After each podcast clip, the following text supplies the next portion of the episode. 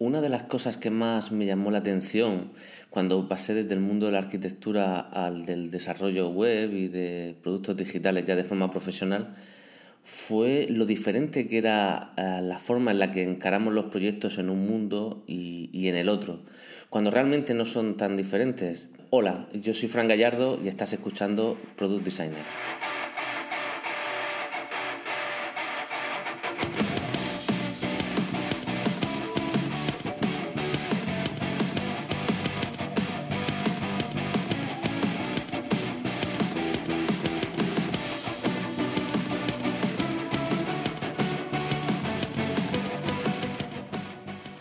Y bienvenida, bienvenido a un nuevo programa de, Product Designer, un programa un poquito más corto, un programa más personal y de opinión eh, que estoy grabando hoy día 7 de diciembre, ¿no? medio puente de, la Constitución, con los niños sin cole, con la gente un poco offline, o un día, un día complicado, así que Hoy es el día perfecto para, hablar de un tema del que quería hablaros desde hace tiempo y que es el tema de, cómo, encaramos nuestros proyectos profesionales cuando un cliente nos solicita nuestros servicios. Pero antes de empezar con el capítulo de hoy te recuerdo eh, mi último proyecto que es productdesigner.es que es la plataforma donde aprendemos a crear productos digitales. Es un sitio donde escribo tres píldoras a la semana, eh, lunes, miércoles y viernes, donde los lunes escribo de diseño los miércoles sobre desarrollo y los viernes sobre, sobre producto. También hemos creado un canal de YouTube donde cada martes hay un nuevo vídeo y que seguro que te resultan de, de, interés. Comentaros que este proyecto ya tiene más de un 7% de conversión y este dato te lo cuento en el último episodio de mi podcast Diario de un Producto que es el podcast donde estoy hablando y estoy contando todos los detalles de cómo estoy haciendo el lanzamiento de este proyecto, ¿no? de Product Designer Academy. Así que si le das una escucha, estoy seguro que te va a gustar. Y bueno, si te parece bien, vamos ya con el tema de hoy.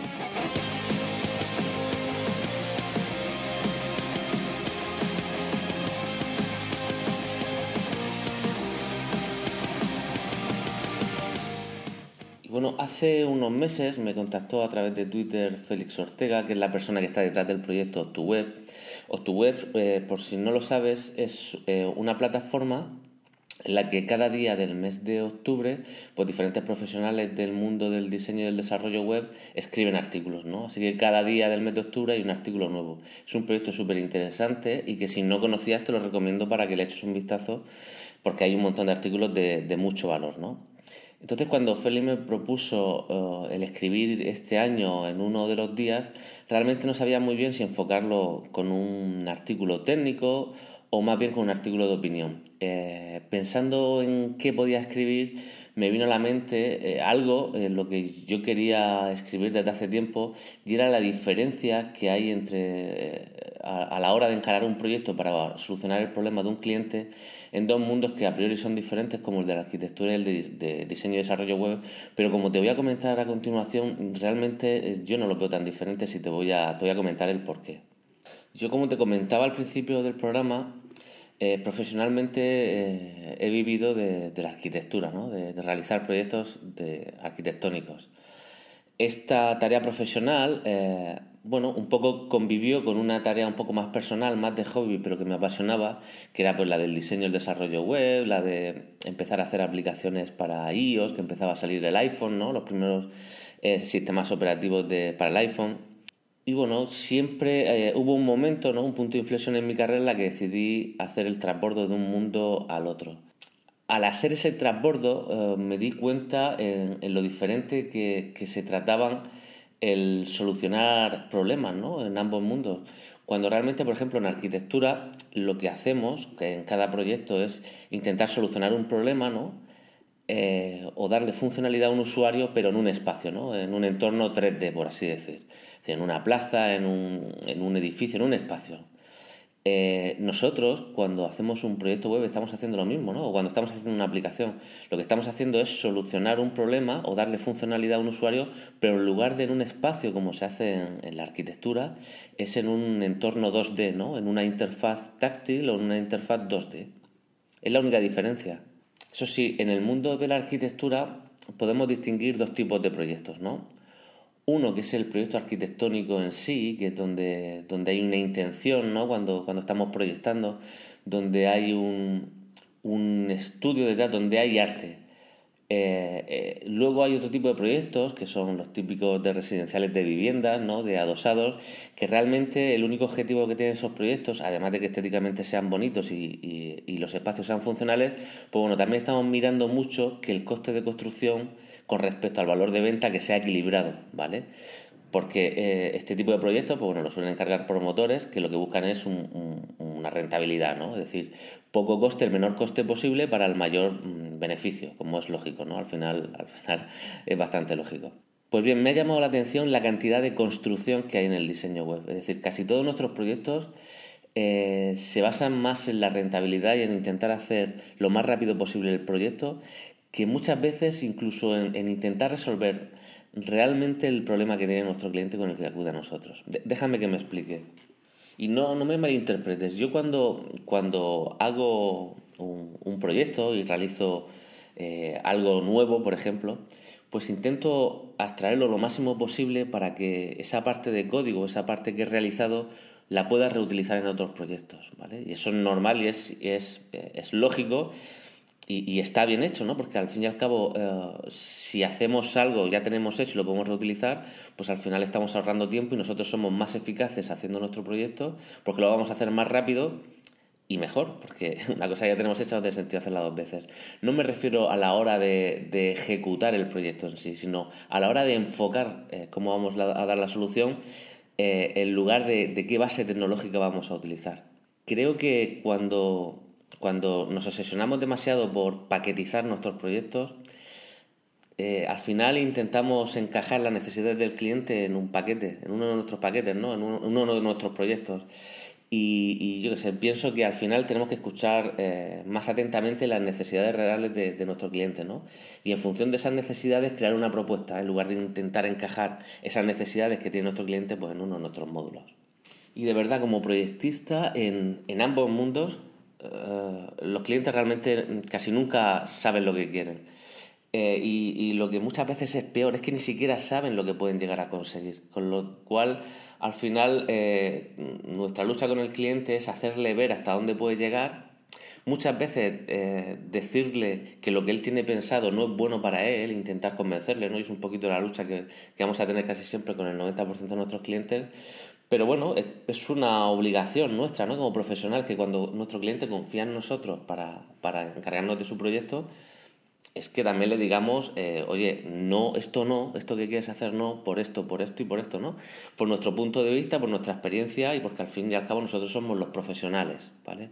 Pues bien, esto que parece tan evidente, pues muchas veces eh, no lo hacemos simplemente por no pelear con el cliente, le decimos que sí, sí, pues tú sabrás, tú eres el cliente, tú pagas tú mismo y es algo que, que, yo creo que, que, podemos mejorar.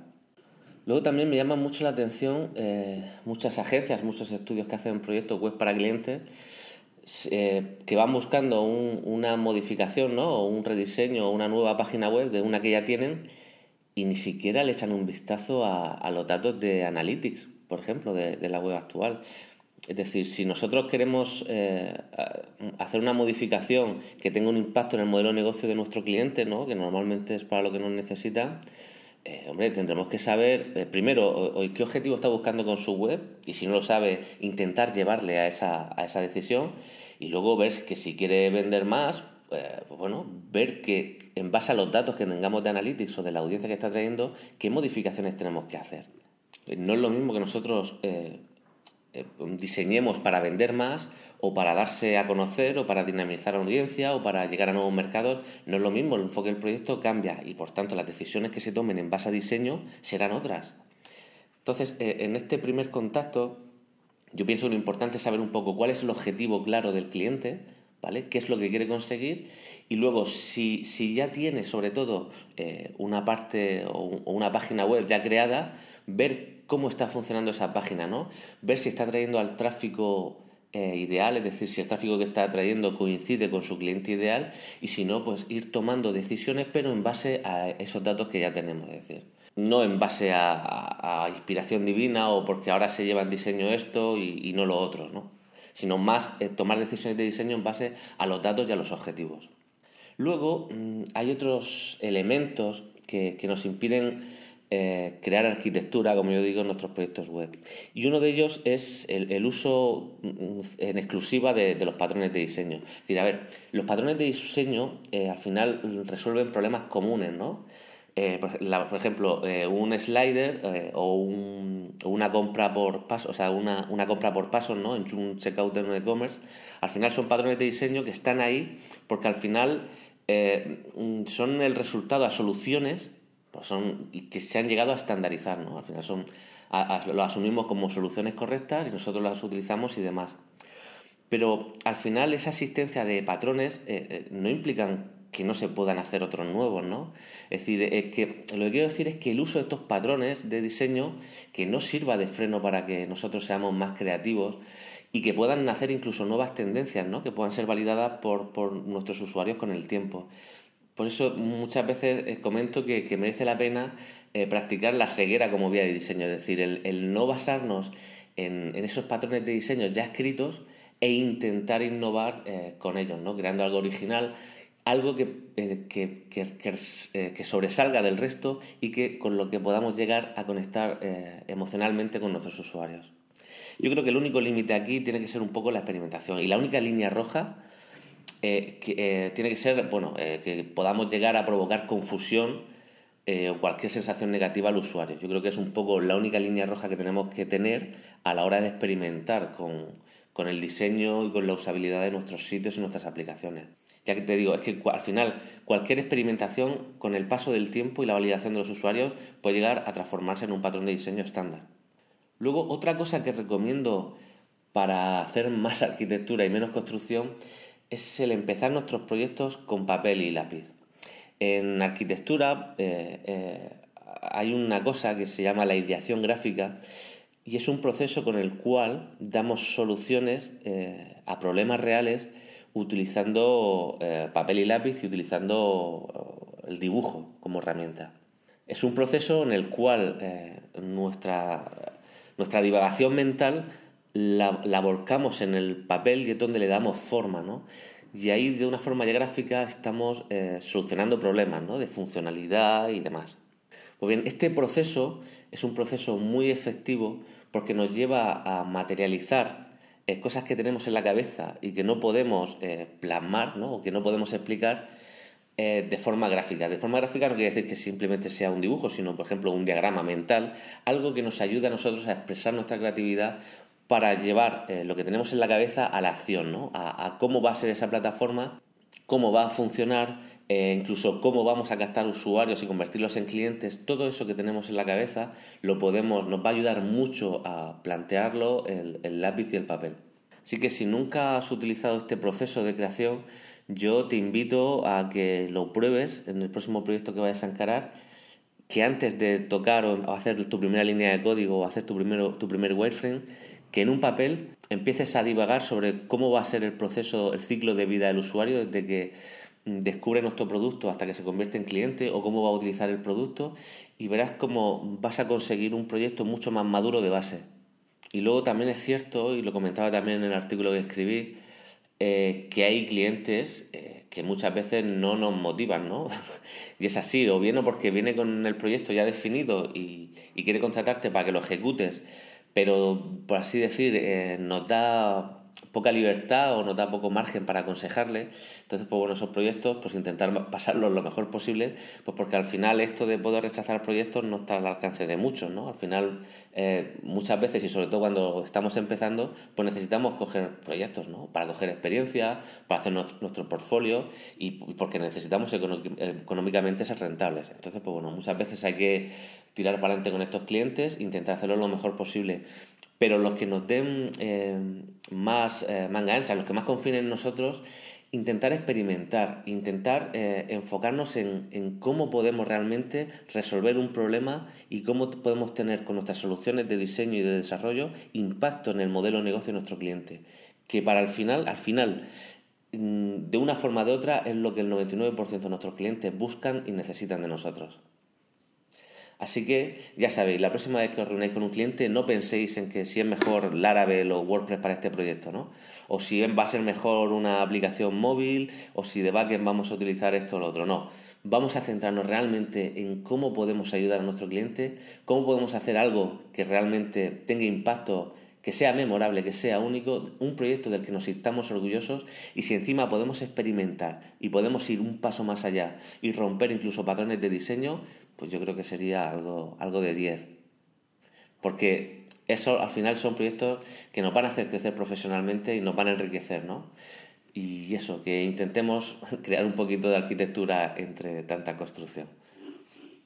Y bueno, y con esto terminamos el programa de hoy, un programa que espero que te haya gustado y si es así me lo digas en los comentarios del blog, ¿no? O en Twitter donde soy arroba fran doble barra baja gallardo.